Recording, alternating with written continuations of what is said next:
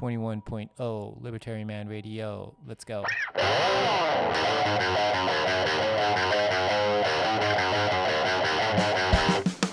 In the long run, we're all dead. Give me control of the nation's money, and I care not who makes its laws. Negative interest rates are the dumbest idea ever. The Federal Reserve is not currently forecasting a recession. Chancellor on brink of second bailout for banks. I've been working on a new electronic cash system that's fully peer to peer with no trusted third party.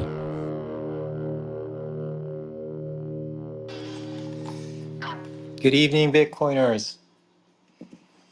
ちょっと昼もあのスペースやったんですけど、あのーまあ、どの時間帯が、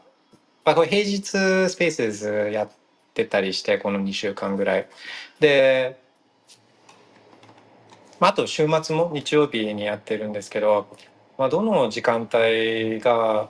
一番人集まるのかなと思ってちょっと夜もやってみたりしてるんですけど、まあ、ちょっと喋ってると人もパラパラ現れたりするんで、まあ、ちょっと様子見しようかなと思うんですけど今日はもう雑談みたいな感じで午前中やってたんですよ。で、まあ、わらあと another shitcoin another shitcoin って日本であの日本の取引所で IEO って言って取引所で売り出すあの initial exchange offering の略で IEO なんですけど、まあ、その話したりとかあとコロナの間に国とかがやったコロナ貸付0%とかあの担保なしで貸付をすごいたくさんもう何百兆円ってやったんですけどそれが焦げ付き始めてるっていうようなそんな話を午前中はして。でなんかあのもう夜はやるつもりなかったんですけど、えーちょうど数分前ぐらいに日経の日経電子版のメールをが来てでまあそれ目目通すぐらいなんですけどいつも見出しをこう目通すぐらいしかニュース見ないんですけど、まあ、それで2つぐらい目についたやつがあって「オーマイガーマジかよ」って思ったやつがあったんで、まあ、そんな話をちょっとしようかなとは思ってたんですけどあのまあなんかちょっと話したい内容とかあのもし一緒に話したかったらアクションください。ま、質問とかも OK です。全然関係ないと雑談ウェンズデーなんであのトピックは何でも OK です。Welcome。で、えーちょっとその日経電子はそう普段自分はニュースとか、まあ、基本的には見なくて、まあ、見ないようにしてるっていう方があの正しいと思うんですけど一時期は見てたこともあるんですよ。なん社会人として新聞とか見なきゃいけないとかなんかこうビジネスパーソンとして日経読まなきゃいけないとか、まあ、自分海外にもいたんでこう海外のそういったあのファイナンシャル・タイムズ読まなきゃいけないとかなんかそういうのは一時期思ったこともあったんですけどあのもうきっぱりやめたんですね。きっぱりやめてもう結構早い段階であのもうニュース見るのやめてで理由はまあ大きく分けて2つぐらい思いつくんですけど一つは時間かかるじゃないですかこうあのニュース見たり新聞読んだりとか。で時間かかる割には効果が少ないんですよ。でっていうのも、まあ、みんな同じものを見てるじゃないですか日経とかあのでファイナンシャル・タイムズにしても。だから情報の価値って本当なくてみんな同じもの見てるから。あと最近その cryptocurrencies なんかだと特にそうですけどこの仮想通貨メディアみたいなやつはえーベッコインのこととかってもう本当に全然すごい大事なこととかベッコインの知らなきゃいけないベッコインこれ知ってればベッコインだけじゃなくて経済とかお金のこととかすごい勉強になるようなこととかって絶対載らないですよねのクリプトメディアとかって。で載るのって大体このシェッコイン A でこんなこと起きてますとかシェッコイン B が今度取引所にどどっかのパートナーシップを組みましたとかえ奈良シェッコインが今度取引所に上場しますみたいなそういうのばっかりじゃないですか、まあ、あれはあそのクリプトメディアがそういったところからそういったプロジェクトからお金をもらってそのお金をもらって、まあ、要は広告記事ですよね広告記事。でかそういうものがクリプトメディアに載るからそういうの見ない方がむしろいいんですよ。もう見てもそこに価値ある情報なんかほとんどないから。でこれはまあ最近の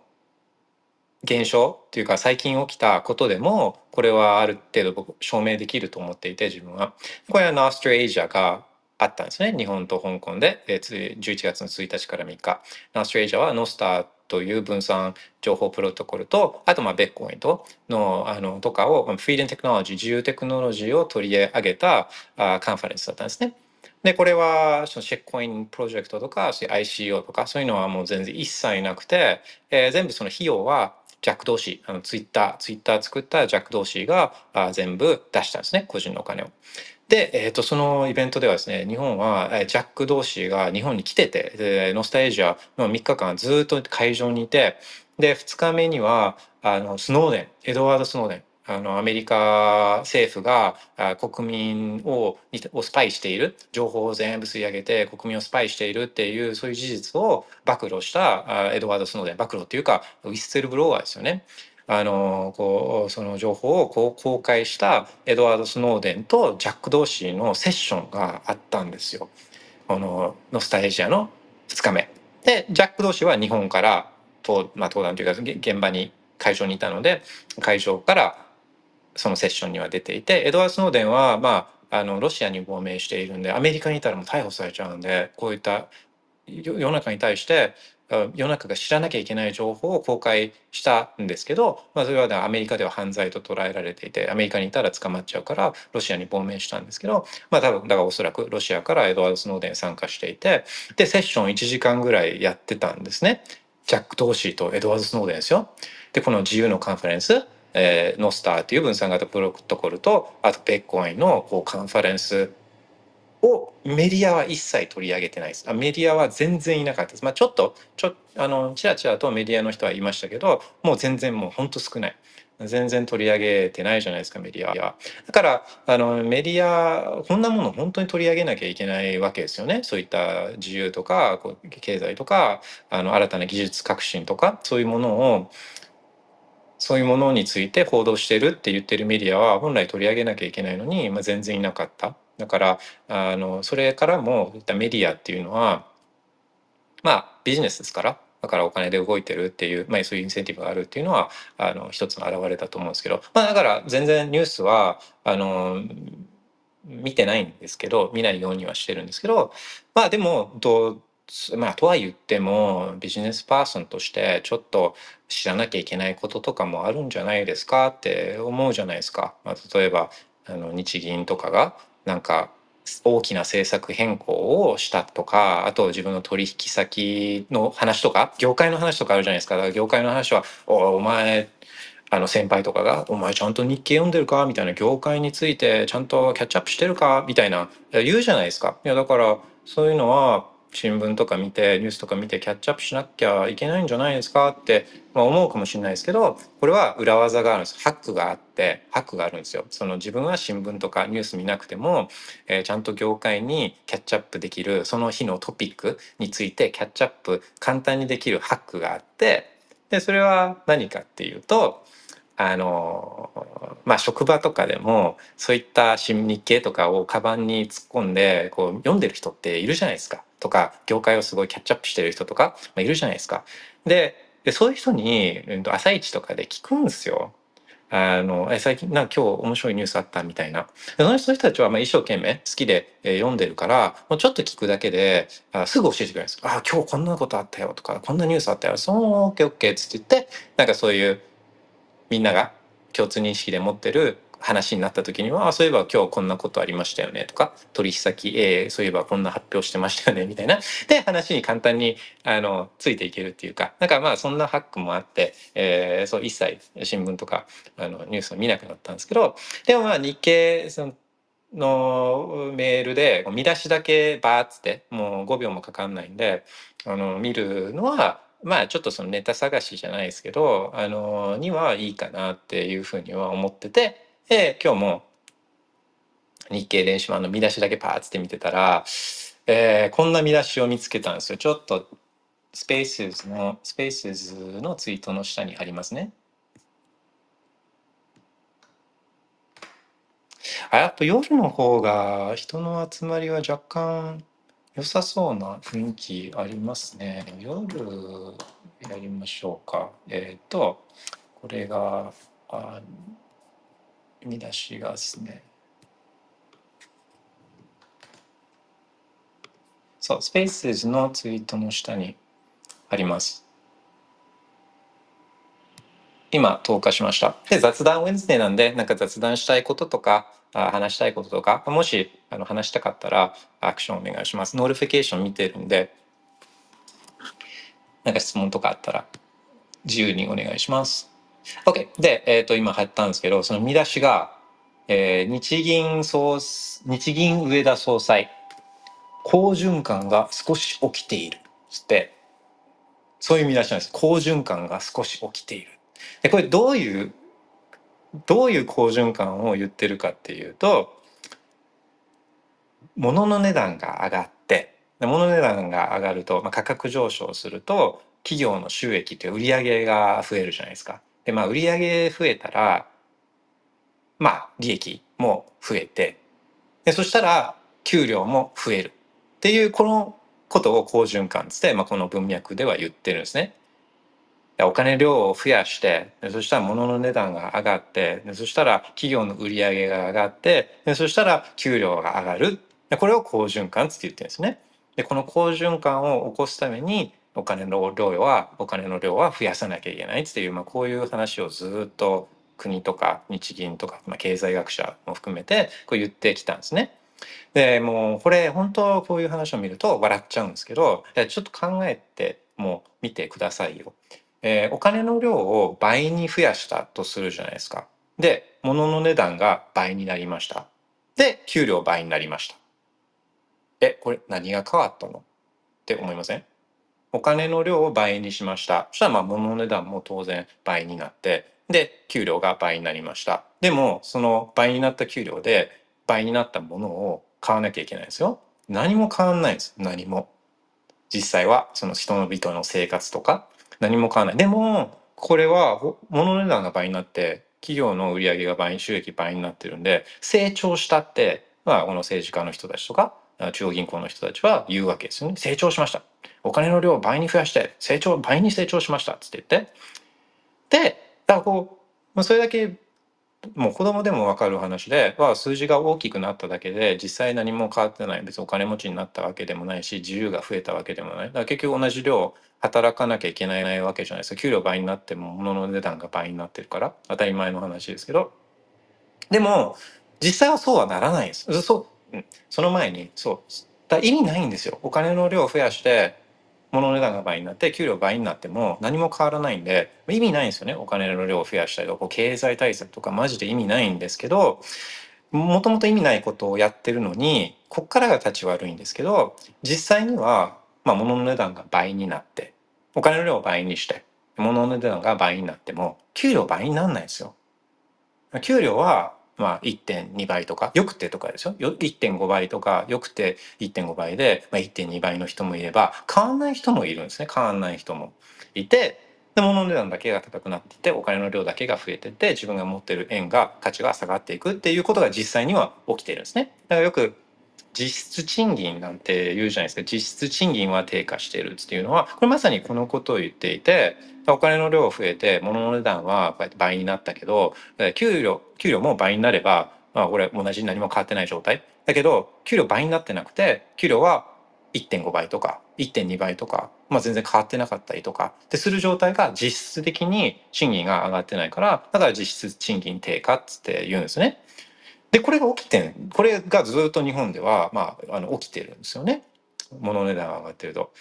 だから、なんかこういう見出しとかを見ると、好循環 my ass って思うんですけど、もともとやろうとしてることが全く意味がないことをやってるのに、お金を増やして。なのに、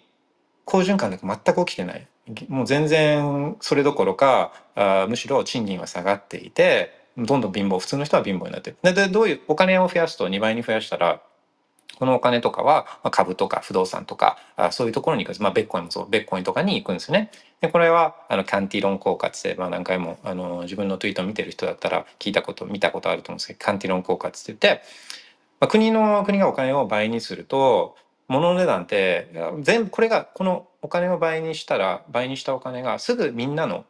ポケットに共通にお財布にこう入ればですよ自分の預金残高も日銀がお金を倍にしたら預金残高が全国民一斉にこう倍になったら今みたいな現象が起きるんですね。この物の値段が倍になって、で自分の給料も倍になって何も変わらない状態になるんですけど日銀お金増やしても増やしても自分のお財布の中のお金とか銀行口座のお金って増えないじゃないですか。普通の人は。普通の人は増えないんですけど一部の人たちはそういった新しく吸ったお金っていうのを先に先にありつけることができるんですね。これカンティロン効果っていうんです、まあ、例えばどういう人かっていうと、まあ、一番わかりやすいのは例えば、えー、日銀がお金をする時には、まあ、あの国債を買うんですけどで国債を買う時に、まあ、銀行を通して買うんですね。金融機関を通じてこう買うんですけど市場から、まあ、その時に金融機関っていうのは手数料を取るわけですよね。真っ先に日銀が吸ったお金のにありつくのは例えば金融機関とか、まあ、その金融お金をす日銀お金を吸って国債を買ってその国債で公務員とかは給料を払われるんで、まあ、公務員もそのお金を受け取るんですね政治家もそうですね。で一部の人たちでそそれで国債で国が何かの国の事業をやってでその事業を受ける人たちとかがいるわけじゃないですかこの入札とかで。でそういう会社にも先にお金が行くんですね。でどんどんどんどんどんどんそれでお金がまあ市場っていうか日本中に出回っていけばいいんですけどでみんなにまあ行き着く頃には端の端まで行き着くと頃には物の値段はもう上がっちゃってるから、まあ、その人たちってえーまあ、お金にありつくのが遅かったからから全く恩恵受けられないですよこの人たちは。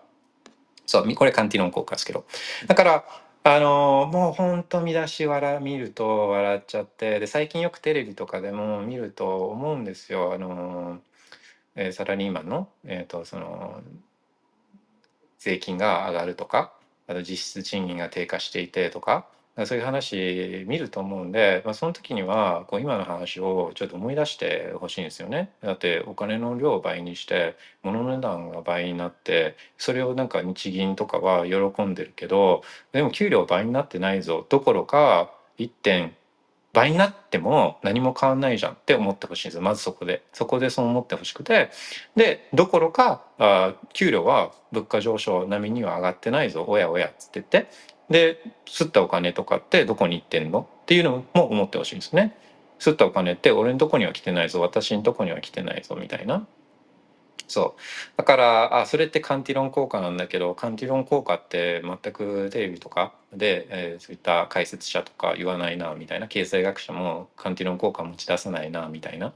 うんあじゃあなんかそんなん嫌だなっつって自分はそういった日銀が吸ったお金にありつけないの嫌だなどうすればいいんだろうみたいなそういう疑問があったら持つとあのいろいろ見えてくると思うんですね。あまあで、まあ、皆さんはだからベッコインいいなっつって思うわけですよね。ベッコイン増やすことができないから。そう、OK。だからまあちょっとね、えー、好循環前アースって思ったんですよね。で、まあもう一個、その同じ同じ記事の中日経の電子版の見出しの中で、まあ、もう一個ちょっとまたバイベッコイン的な話があったんでそれもちょっと貼っときますね。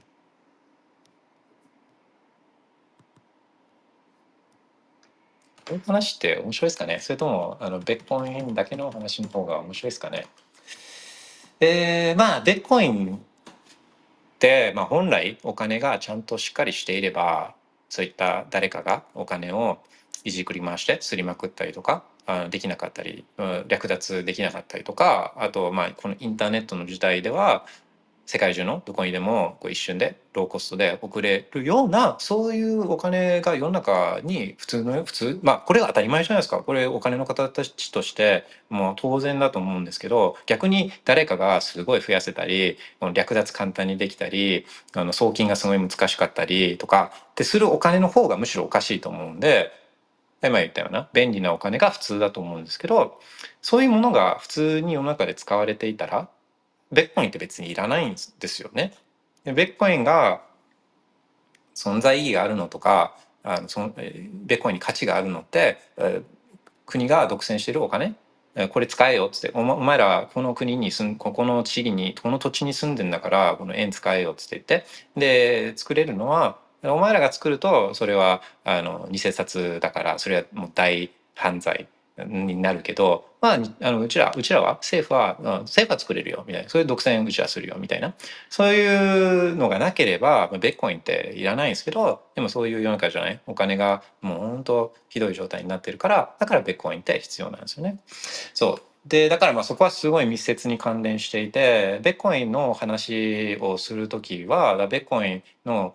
まあ、なんでベッコインが必要なのかっていう話をする時はそれはお金がひどい状態だから今の法定通貨がひどい状態だからっていうのはこれセットなんですよね。セットだからそのそのセットにを考えずに技術だけでのことを見てても、まあ、それは技術的には面白いかもしれないけれどもその存在意義みたいなもの存在意義みたいなものはあまあ見にくいあの理解しにくいみたいなところはあると思うんですよ。OK じゃあ2つ目のこう記事でこれもおいおいおいみたいなで投下します。なんかコメントとか質問とかリクエストあったらクションお願いします。今投下しました。でその内容というか見出しが何かっていうと、えー、国際8.8兆円追加発行補正予算案。税収上振れわずか。まあポイントは最初の方で国債8.8兆円追加発行つってうんもう追加発行しなかったことってあるんですか？っつっていう話じゃないですか。もうもうなんかもうこんな見出しすらもう気にしなくなっちゃってっていうか8兆円っすよ8兆円。で8兆円ってまあすごい金額でっかい金額。もちろん。だけどその国がやってることに関しての規模で考えるとマジもう8兆円なんてスズメの涙っていうぐらいもうすりまくってんですよね。でもし、えー、ゴールドスタンダードとかとかその金本位制とか、まあ、金本位制があったのはこうやって金本位制がないそうそう金本金本位制があったのも金を急いでこの金がの裏付けがあるお金お金を銀行に持ってったらそういう金に交換できるこの金本位制、えー、があるのはこれは金そういった縛りがないとストッパーがないと政治家とか中央銀行の人たちっていうのが無責任にすりまくるからっていうのも当然の発想が、まあ、昔の人たちはあったわけですね。じゃないとそう王様とかがお金すりまくるからだからもう金の裏付けがないとこんなもん受け取らないよっていう、えー、そんなもん昔の人でも分かってることなのに、えー、なんですよね。で今まさにだからそれが証明されていて、まあ、金の裏付けっていうのはもともと日本とかアメリカとか、まあ、世界中の国とかみんな金金本位制使ってたんですけど、まあ、徐々に徐々にその金をなくしてったんですよストッパーとかが。でアメリカなんかだったら1930何年とかに FDR が、まあ、個人が金を保有しちゃダメとかっていうような、まあ、そういう、えー、ことをやりだしてで1970年代にこうニクソンの時にのもう、うん、と交換をしない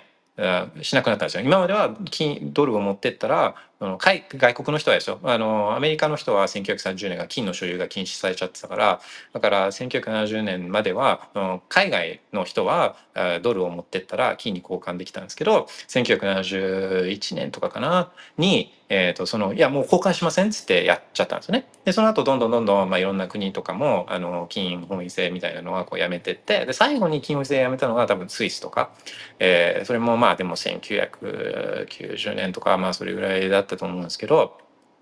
そう。で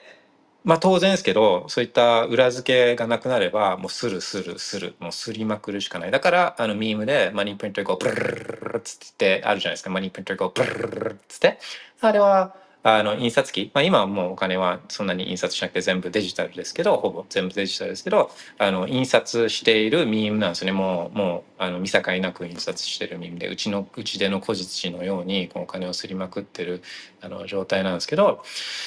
あの、まあ、まさにそれが起きていて、だから8兆円なんて大金なのに、それがもう当然のように、誰もこんな見出しを気にしなくなる、なっちゃうぐらい、すりまくってんですね。だから国の予算っていうのは年間百何十兆円とかっつって、ね、あるんですけど、だから、まあ、それそそれぐらい毎年国は使っていてでそれは税金と国債で賄うんですけど、まあ、税金とかっていうのはわずかで、まあ、ほとんどは国債で賄ってるんですよね。だけど国債で賄ってるっつっても国債なんか買わないじゃないですか。あの誰も国債なんかだって、えー、10年とかでも1%とかじゃないですかだか日本の国債10年間お金ロックアップさせて1%もらうぐらいだったら、まあ、それだったらドル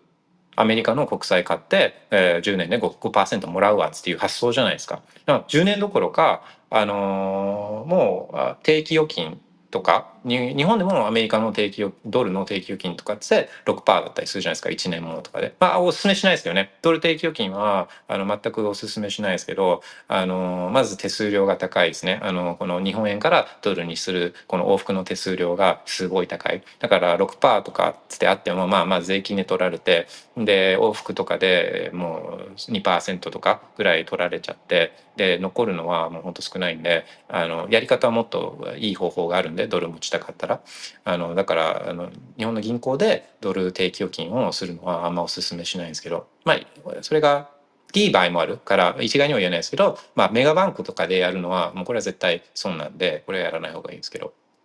そう。あのじゃないですか。誰も国債は買わないじゃないですか。でじゃあ誰が買ってるかっつって日日銀が買ってるんですね。で、えっと、ここなんですけど8兆円こう追加予算みたいなこと言ってて。で一部はそういった税金税収が増えたから。だからまあ税金で、えー、その8兆円のうちの一部は賄う。あ追加発行だから。そうそうそう。だから追加で国はお金を使おうととしていて。でその一部は一部は税金で賄います。だけどほとんどこの78割は国債発行で賄います。っていう話でこれが見出しが8.8兆円分は国債で賄いますって言っててで国債誰も買わないじゃないですか。誰も買わなくて誰が買ってるかっていうと日銀が買ってるんですね。で日銀もお金がなくてないっていうか日銀はお金することしかできないから、え、ここからこの8.8兆円分はもう誰も買わないから誰も買わないから日銀が、まあ、全部じゃないですよ、まあ、実際には金融機関とかも買うんで、えまあ、半分以上。半分以上は結果的に日銀がお金を吸って買うんですよ。で、えーまあ、これでフルサークルするんですけどそのお金を吸ったらお金の量が増えて1単位あたりの円の価値が下がるからだからこの1.8兆円すられてで国債、えー、国がそれを使うわけですね国の事業で。で使ってそこからあまず国の政治家公務員とかそういう金融機関とかそういうところがあと国の業務を下請けしているような企業とかにお金がまずいってで自分たちの頃自分たちの手元に来る頃にはもう物価は上昇していてだから給料もそこまで上がらないしみたいなこういう話ですこういう話は。なので、うんと、追加予算補正予算、えー、国債発行経済刺激策とかもうなんか国が主語になっている話はもう全部まあ国はお金を吸って、えー、やってることなんで物の内ではもうバイベッコイン。もう本当ねなんかあのもうやめてくれよって思うんですけどこれは日本だけじゃなくて海外でもあのアメリカとかでも同じ状況なんで日本が特別特別ダメっていうわけじゃなくて、まあ、よくそうそうだからこうやって、えー、BOJ そのセントラルバンクライアーズとかあの好循環マイアスとか国やめろよとか政策やめろよとかっていうのはすごい思うんですけどあのでもまああの日本は世界から見たらすごい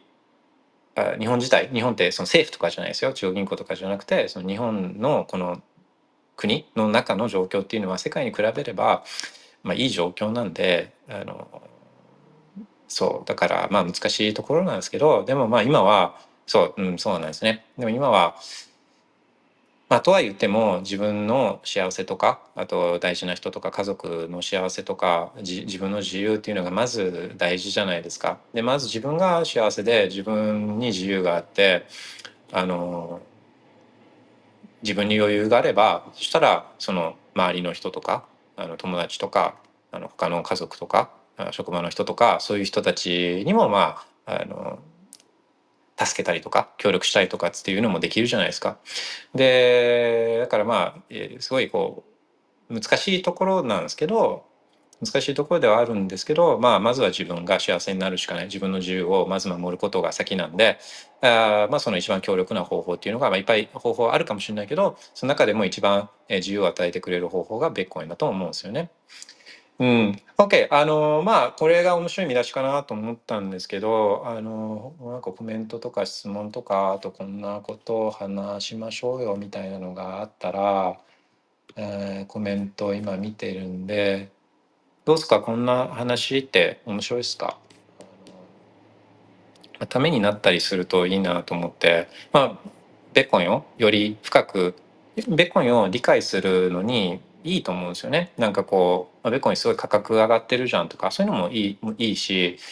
すごい送金スピード速いじゃんとかってあのしかも手数料も安いじゃんとかそういうのももちろんいいんですけど、まあ、なんでベッコインなんだっけみたいなあのベッコインってなんで必要なんだっけとか自分の自分に、まあ、金額ベッコインの価格が上がるのってそもそもなんでなんだっけみたいななんかそういう理解につながっていくとなんかいいなっていうのは思ったりして話してたりするんですけど。OK まあなんか夜の方が人は集まりそうなのでたまに夜もやろうかなとは思うんですけど、まあ、もしこんな話したいとか質問とかがなければうーんまあ切り上げようかなと思ったりするんですけどあ、えー、とツイートで、えーノスターエイジャーで自分が参加したセッションのあの動画があのリリースされてたみたいなんで、えーちょっと前にリツイートしてるんで、まあ、それなんかもあの見るともともと45分だったんですよ。もともと45分のセッションだったんですけど、まあ、どうもそのスノーデン対応エドワード・スノーデン対応で、えー短くなっちゃったみたいでだからあの自分も含めてそのセッションに出てた人たちはちょっと消化不良な部分は、まあ、あると思うんですけど、まあ、でもあのなんか新しい発見とかあ面白い話はあるんじゃないかなと思うので、まあもし興味があったらそれ、えー見てもらいたいなっていうのは思うんですね。そうでだからあれですよ自分が出たリバタリマンが出たセッションの後にえそのジャック同士とスノーデンのセッションがあったんですよね。だからなんかあのそうっすね、えーまあ、やってよかったなっていうか、まあ、途中で切られちゃったけど途中で短くセッション自体は短くなっちゃったけれどもあのやってよかったなと思うしあと、まあ、誘ってくれた方々あのセッション出ませんかって誘ってくださった方々には、ま、本当に感謝の気持ちでいっぱいですね。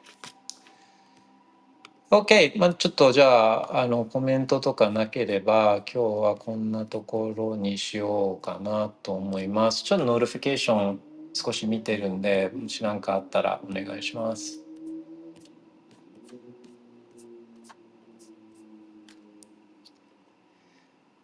大丈夫ですかね。あでもあのせっかく今一緒に皆さんと一緒にいるからそのノスターエイジャーの話をあの少しだけそのセッションのところでした話を少しだけ補足をするとあの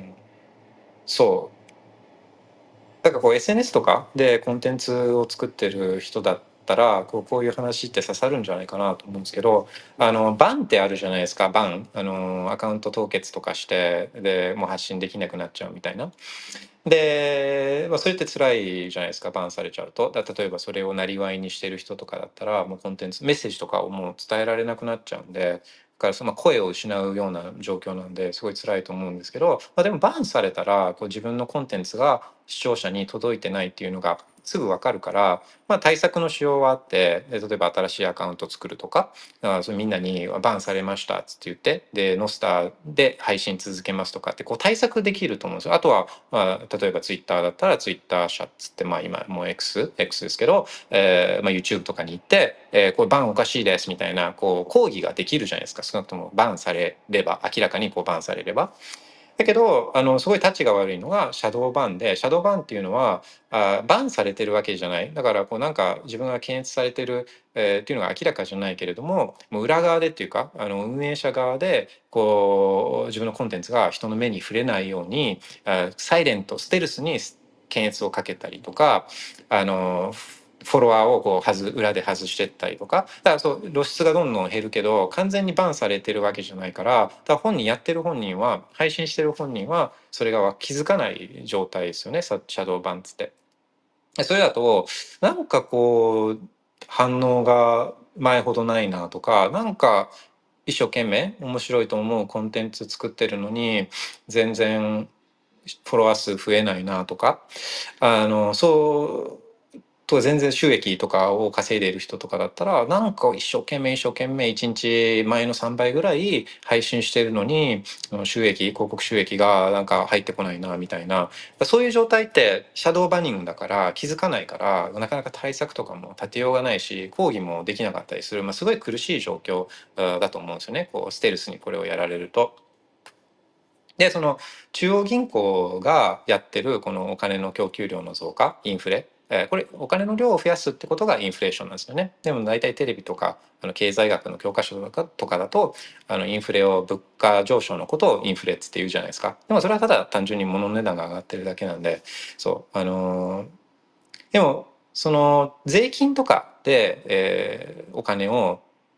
国民から取ると、まあ、目に見える形で取ると、まあ、それってもうすぐ誰でも気づくからだから抗議したりとかあこうそんなことやめろよとかっつってあのふざけんなっつって、えー、みんな思うじゃないですか。でだから増税案っていうのは増税案っていうのはなかなか通すのが難しかったりするのはまあ当然でそう人気ないからなんですね。で票につながらないのは政治家にとってあの命取りなんでだから増税にはなかなかみんなあの踏み込めないんですけど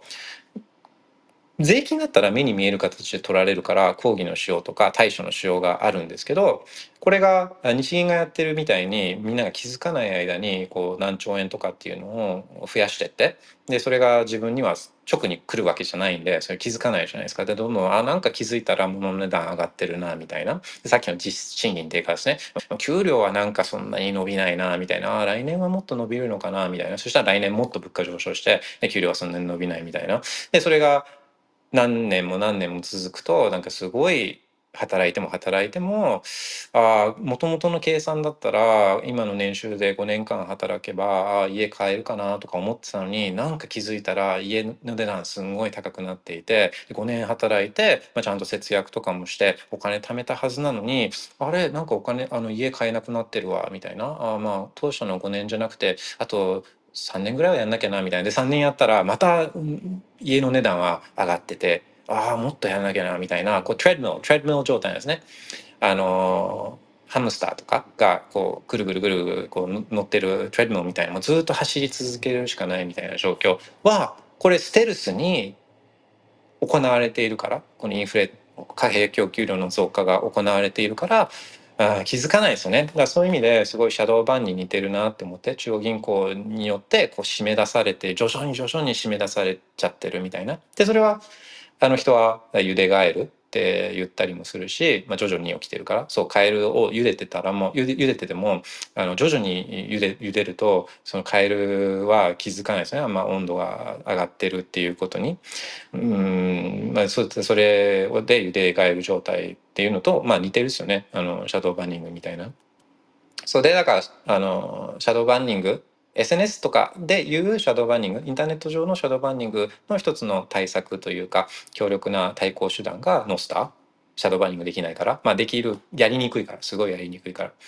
ら。あで、えー、そのお金のシャドーバンニング揺れがいるから身を守る一つの強力な方法が、まあ、これがベッコインみたいな。だからベッコインとナスターって、えー、そういったまあ、暴力というか目に目に見えない形での暴力とかに、えー、すごいそういう、強い対抗手段になる2つのフリーダムテクノロジー自由のテ自由テックっていうふうに、まあ、自分は思っていたんですね。またそういうような話をあの当日は、まあ、したつもりというかしたかったっていう、まあ、そんなお話です。OK したらそんな